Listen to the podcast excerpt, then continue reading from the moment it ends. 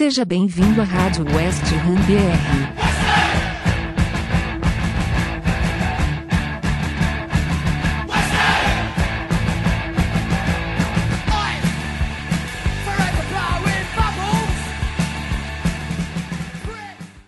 terceira edição da Rádio West Ham BR. Olá, Hammer. Eu sou Lucas, jornalista e torcedor do West Ham.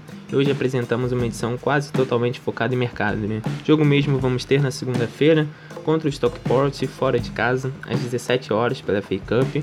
A gente espera que seja um time um pouco diferente em relação ao que vemos na Premier League, né? dando espaço para jogadores que não têm muito tempo de jogo, mas a gente sabe também que o elenco é bem curto, então vai ser uma, uma dúvida que a gente tem como o David Moyes vai conseguir distribuir esse 11 inicial mesclado. A gente torce para que dê espaço para os jogadores da base, talvez ali o Odobeco, que citamos na edição passada, pelo menos para ganhar alguns minutos e comece a ter intimidade com o ambiente profissional.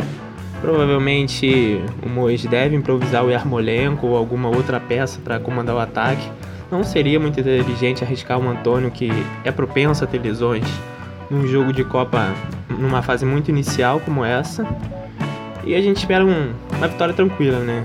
Com todo respeito ao adversário, a gente espera que seja uma classificação sem sustos, porque é uma equipe não ligue e qualquer, qualquer resultado que não seja vitória é um vexame. A gente sabe que não tem um histórico muito bom em, em Copas na Inglaterra há algum tempo já. Torcemos para que o nosso treinador não invente muito.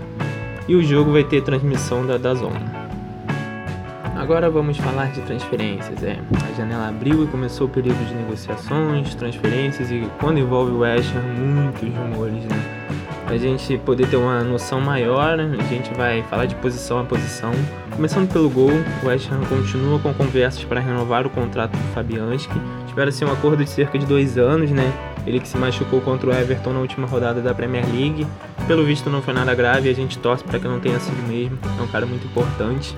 Mas para jogo de Copa, né? Geralmente os goleiros reservas ganham chance e não deve ser diferente nessa segunda-feira. Mas voltando ao ponto principal, com o Fabianski chegando numa idade mais avançada, o clube já começa a analisar nomes para poder substituí-lo futuramente, né? E para variar na República Tcheca principalmente, e olho no goleiro do Slavia Praga. Agora falando das laterais, pela direita, o clube está aberto a considerar propostas pelo Fredericks, mas visando mais a janela de final de temporada, né? Ele provavelmente não tem muito mercado, pois pouco jogou nessa temporada. David Moyes continua com um remoto desejo de contratar algum jogador com características parecidas com a de Massuaco. A gente tem o Johnson, que faz as duas laterais, né? O Creswell, que dependendo do esquema também vai de zagueiro, mas o cara com maior aptidão ofensiva, sem dúvida, é o Massuaco, que operou o joelho e felizmente está começando o processo de, de retorno. A gente torce para seja o quanto antes possível. É um cara que faz falta, principalmente taticamente.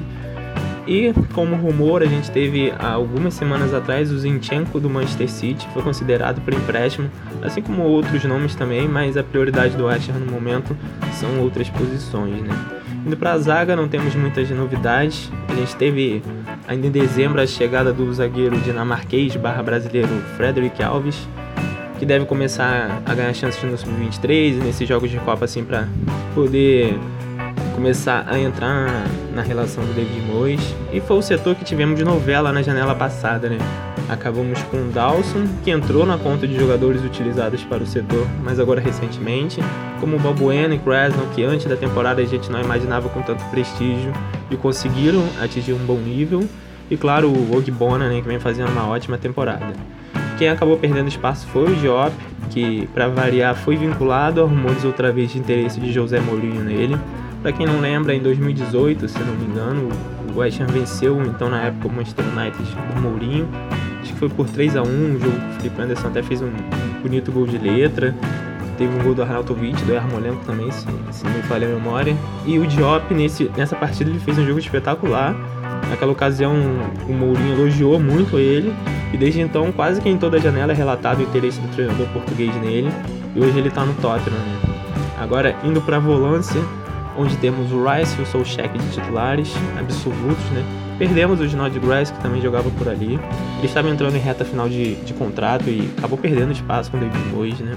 Apesar de nunca ter sido uma unanimidade técnica no West Ham, é quase consenso que foi um cara que respeitou muito o nosso clube, extremamente profissional, envolvido com causas sociais, enfim. Não à toa ele é muito querido pelo elenco e torcida, mesmo sem ser um cara muito acima da média dentro do campo, no passo de, de um bom jogador, mas tem um caráter espetacular. Ele fechou com o West Bromwich, que está lutando para não cair na Premier League. Vamos jogar contra ele nessa temporada ainda. E o que fica de lição é que o nosso elenco é curto, né? Com a perda do Snodgrass, o único volante reserva é o Noble. O West Ham já analisa o mercado para possíveis substitutos.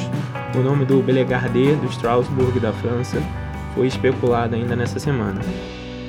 Ah, no meio-campo e as pontas ali, né? Vamos englobar as duas posições. A gente tem uma quantidade bem razoável de jogadores, né? De meias de criação, a gente tá indo com, com Berama, né? Que tradicionalmente no Brentford já atuava pela ponta. E pelas pontas eu acho que a gente tem até mais jogadores do que deveríamos, na minha opinião. A gente tem, por exemplo, o Felipe Anderson que está emprestado no Porto, o Massuaco que está machucado também joga nessa posição, o, os titulares que são o Bowen e o Fornaus, que o David Moyes insiste em usar ele pela ponta esquerda, né? Temos o Yarmolenko no banco, e o Yarmolenko, para mim, é o maior exemplo disso. É um cara que ganha um salário muito alto e é reserva. Ele impede que o Haaland, por exemplo, que manda tão bem na base, tenha espaço. Só ilustra o quanto nosso elenco é desequilibrado, né? A gente tem jogadores para essa posição sobrando. Para volância, como a gente citou anteriormente, a gente tem três jogadores profissionais. A gente vai precisar ir no mercado ou começar a contar com jogadores da base. Agora vamos a, ao assunto principal, né? O ataque.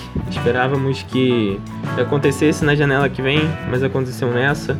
O Haller foi vendido ao Ajax por 22 milhões de euros, mais algumas bonificações, né? Vale lembrar que ele chegou ao West Ham por 45 milhões de libras. Foi a contratação mais cara da história do clube. E agora é a contratação mais cara do novo clube dele, do Ajax também. Mas por bem menos, né? Levamos um prejuízo financeiro e técnico. Essa é a questão as críticas foram exageradas.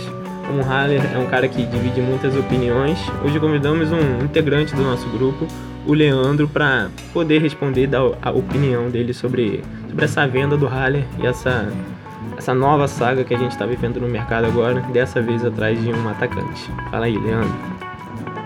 Salve Lucas, salve rapaziada, tudo bem? O meu nome é Leandro, sou aqui do Rio de Janeiro. Por castigo de Deus, sou torcedor do West antes de começar a dar o meu posicionamento sobre a saída do Haller, eu quero primeiro agradecer ao Lucas né, pela oportunidade. Não vou mentir, tô todo bobo com isso. Tô bem feliz de verdade. É a primeira vez que eu posso participar de alguma coisa que envolva o West Ham, com exceção do West Ham Rio, que era o time de futebol que nós tínhamos aqui, que era composto por torcedores do West Ham. E Além de, para, de agradecer, eu quero parabenizar ele também pelo trabalho legal pra caramba que ele vem fazendo aí nos últimos anos.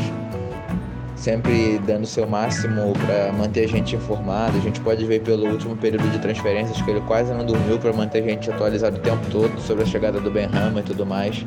É, parabéns, mano. Que você siga nessa pegada aí porque é importante pra gente. Você hoje, se não é o maior, é um dos, é um dos maiores vínculos de notícia que nós temos do West e isso é maneiro pra caramba. Você é um jornalista de verdade.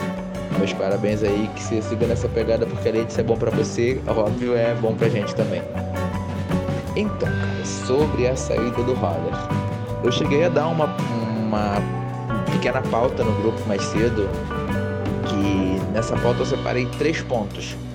Que são três pontos indiscutíveis. O primeiro ponto indiscutível é que o Haller é muito bom jogador. Isso é indiscutível, que ele tecnicamente é muito bom. Eu, particularmente, gosto muito dele, acho ele um cara muito técnico, cara que pensa antes de jogar, e isso é importante, ele não é cabeçudo. Isso é indiscutível. Segundo ponto, que é mais indiscutível, é que ele estava sim fazendo corpo mole, já não é de hoje que ele estava sem vontade nenhuma. A gente até ficava brincando que ele estava mais pesado do que sono de surdo, mas a real mesmo é que ele estava sem vontade, o cara estava desanimado, estava desmotivado, isso era evidente, ele não queria estar ali. E o terceiro, que é mais discutível do que os outros dois, é que, em hipótese alguma, ele vale o que o West Ham pagou. Não, não isso não existe. É, acabamos tomando um prejuízo na transação mas espero que isso de alguma forma possa ser bom para os dois lados, porque já que a gente já tomou prejuízo mesmo, que com o dinheiro da venda a gente consiga trazer um centroavante que vai nos ajudar na temporada, porque a gente de verdade vai precisar. nosso centroavante hoje, que não é nem na real um centroavante de, of de ofício, é o Otônio, que vira e mexe está se machucando e está fazendo bastante falta. Já temos um técnico que é uma verdadeira mula, então não vai me impressionar se ele querer botar o Lanzini de centroavante. A gente vai precisar mesmo contratar. E como a diretoria não quer abrir a mão para nada, que, que seja com esse dinheiro. É, torço por ele, espero, espero, que ele dê certo no Ajax, que ele possa é, recuperar o bom futebol dele. E espero também que agora voltando pro, pro cenário de contratações do West Ham, que a gente traga um centroavante que seja a altura, né?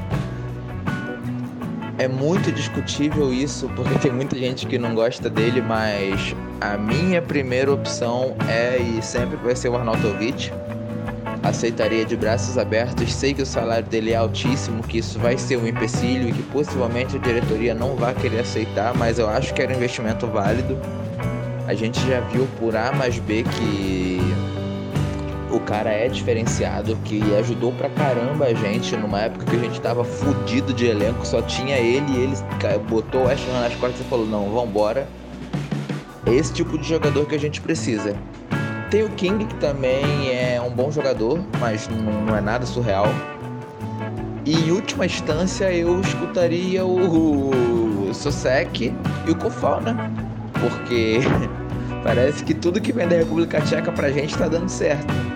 Mas a minha ordem de prioridades para contratação seria essa. Em primeiro lugar o Nautovic, em segundo lugar o King e em terceiro o centroavante indicação deles dois.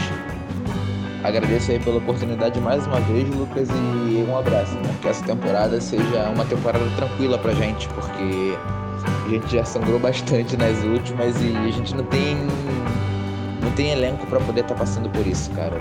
Se for colocar no papel, o elenco tá longe de ser o pior. Tem muito, muito time pior. Um abraço aí, tamo junto, irmão. Valeu, Leandro. Obrigado pela participação. Eu que, que, que agradeço você e todo mundo que dá sempre muita moral para o nosso trabalho, tanto no Twitter, no grupo, agora voltamos ao Instagram também, agora aqui nessa plataforma de áudio. Acho que muita gente não sabe, mas pessoalmente falando, a página que começou só no Twitter abriu muitas portas para mim na, na minha vida profissional. Sou muito grato.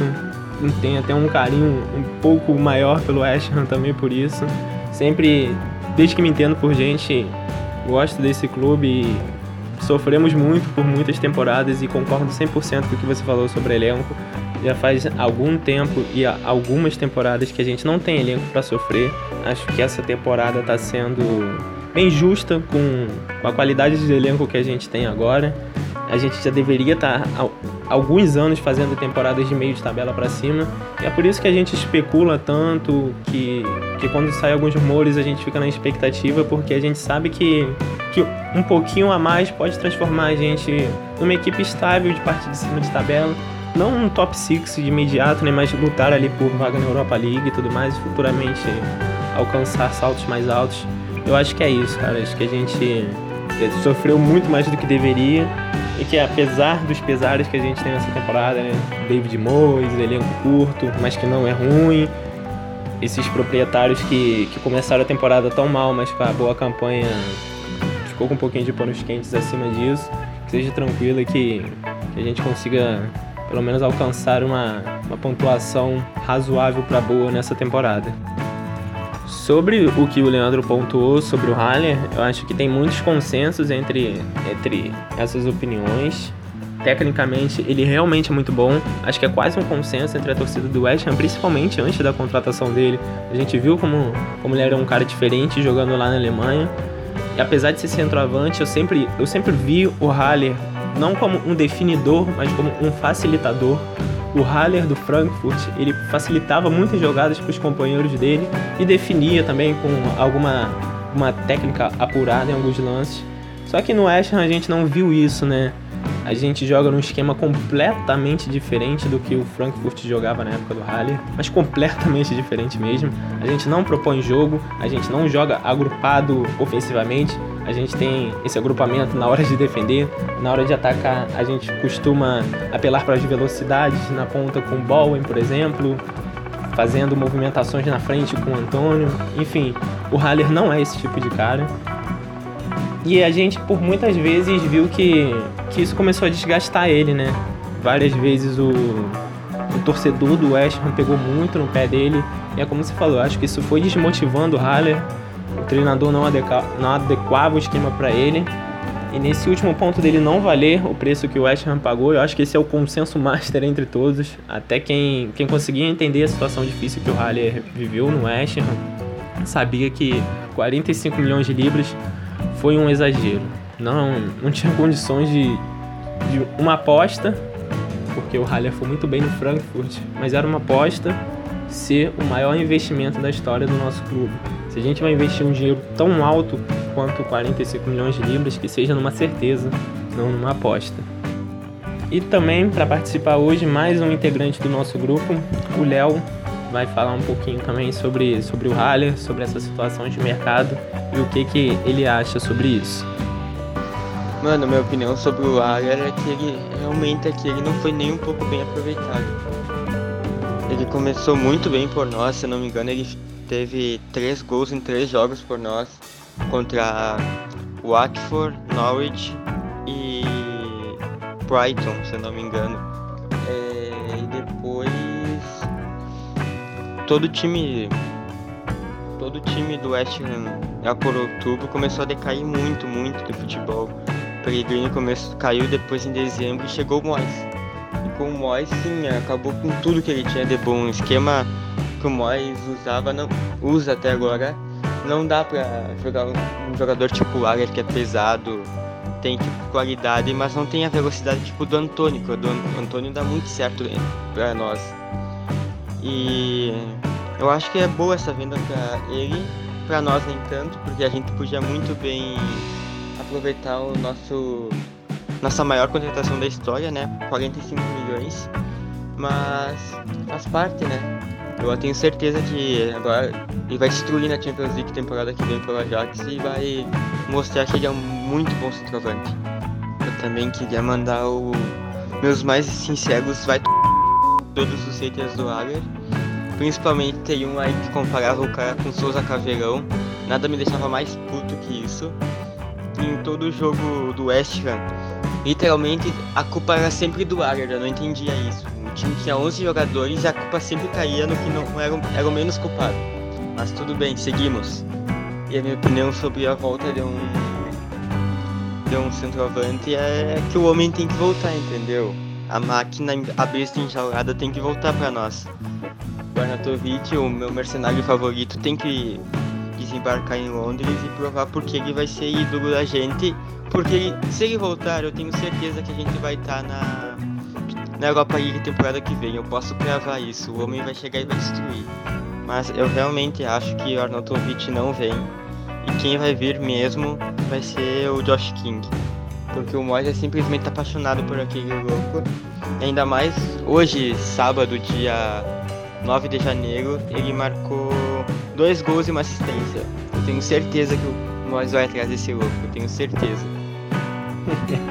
valeu, Léo, valeu pela participação, obrigado mais uma vez a você e ao Leandro, a todo mundo que sempre, sempre fortalece o nosso trabalho aqui. E eu tô com você, cara. Eu acho que realmente o Haller não foi bem aproveitado no West. E é aquilo, né? Se ele permanecesse aqui, ele não seria, enquanto o Mois estivesse, ele só seria bem aproveitado se a gente tivesse outro treinador. Eu acho que isso não tá na mente do, dos proprietários para agora. Então acaba aqui acontecendo dele ele ser vendido. Aparece uma proposta que é relativamente boa para um jogador desvalorizado, mas a gente não deixa de tomar prejuízo, como falamos antes também. E como, como você bem falou, era impressionante como ele sempre era culpado, como ele sempre era rebaixado pelo, por alguns torcedores do West Ham. Chegava, chegava a ser ridículo ver alguns comentários comparando com alguns jogadores bem caneludos do futebol brasileiro.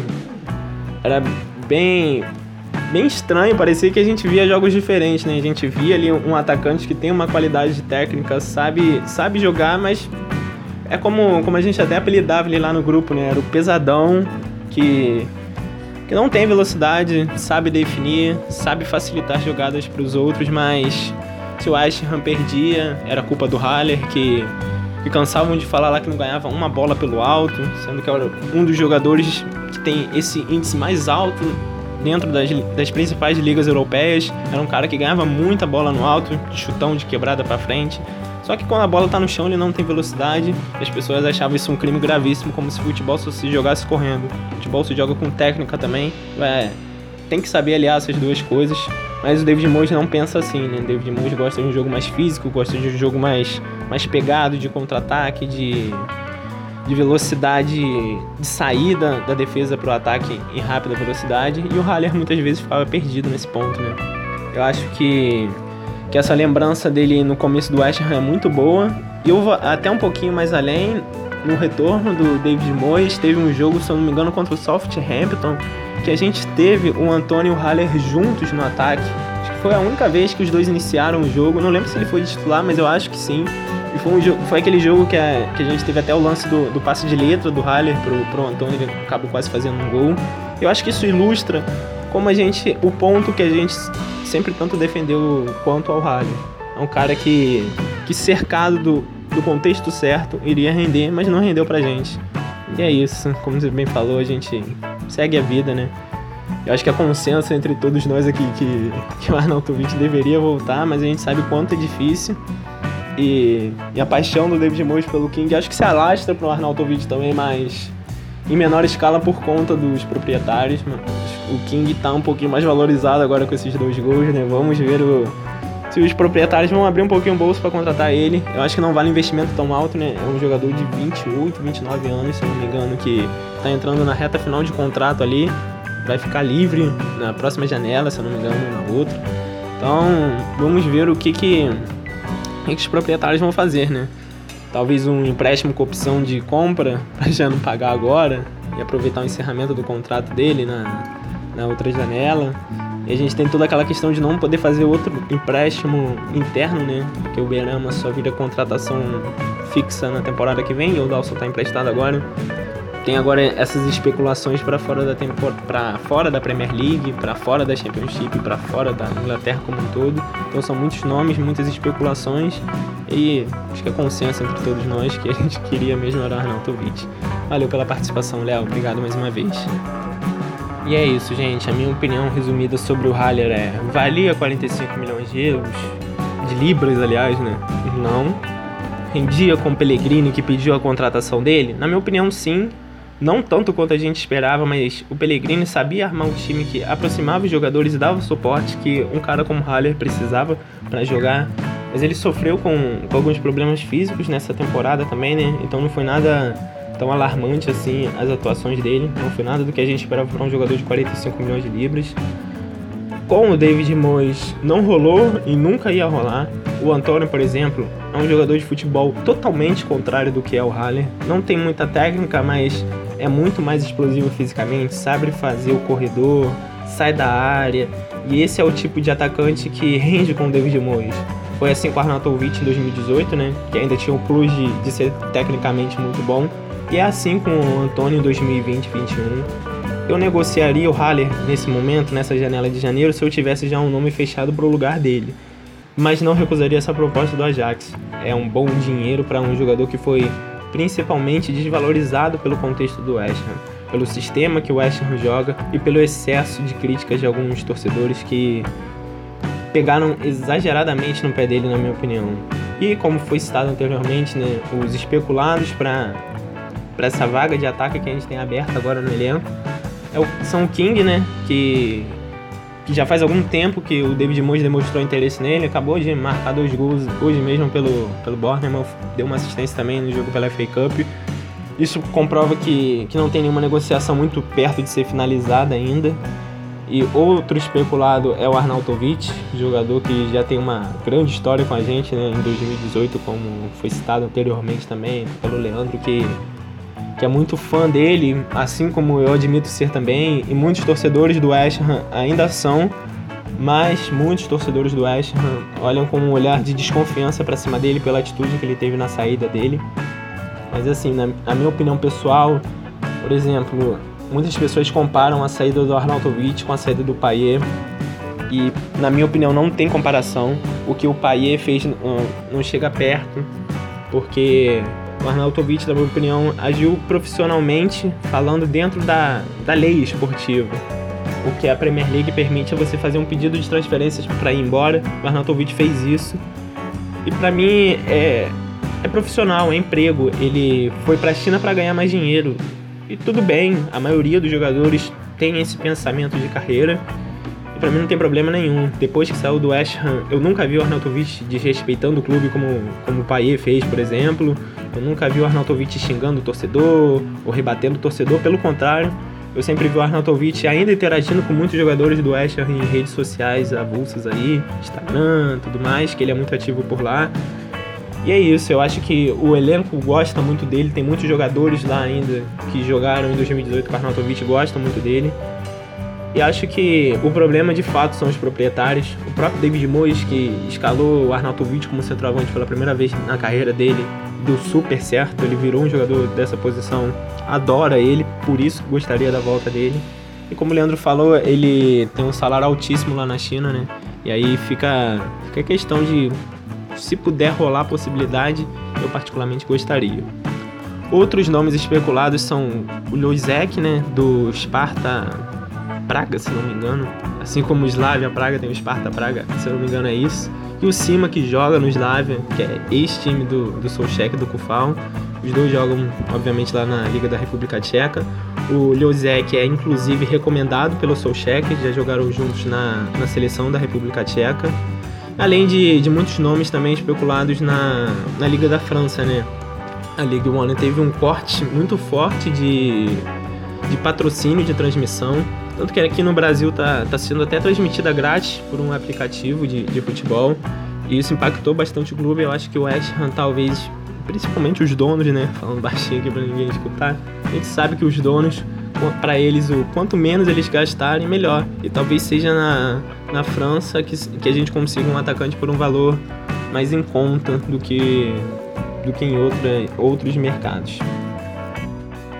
O meu movimento favorito no mercado agora seria a compra do Ljozek. Eu acho que ele é um jogador que futuramente vai ser mais caro do que está sendo especulado para agora. E apesar de ter uma lesão no momento, se eu não me engano, a volta dele é programada para março. Eu acho que é um investimento que valeria a pena a gente fazer. E junto a ele o empréstimo do Arnautovic. Eu gostaria de vê-lo novamente com a camisa do West Ham. Acho que que a gente deveria deixar os erros, entre aspas, dele no passado, porque o problema que ele teve no West Ham foi mais com o Pellegrini do que com qualquer outra pessoa, e porque ele queria ir embora para ganhar mais dinheiro e ponto. Se o David Moyes eu tô longe de ser um entusiasta do David Moyes, né? Muita gente sabe o quanto eu sou crítico do trabalho dele, mas dentro dessa temporada ele faz um trabalho justo com muitos erros, mas ainda assim um trabalho justo. E se ele acha que o Arnautovic é um cara que vai encaixar melhor no sistema dele do que era o Haller, por exemplo, eu daria esse voto de confiança porque a gente já viu o Arnautovic funcionando dentro das ideias de jogo dele lá em 2018.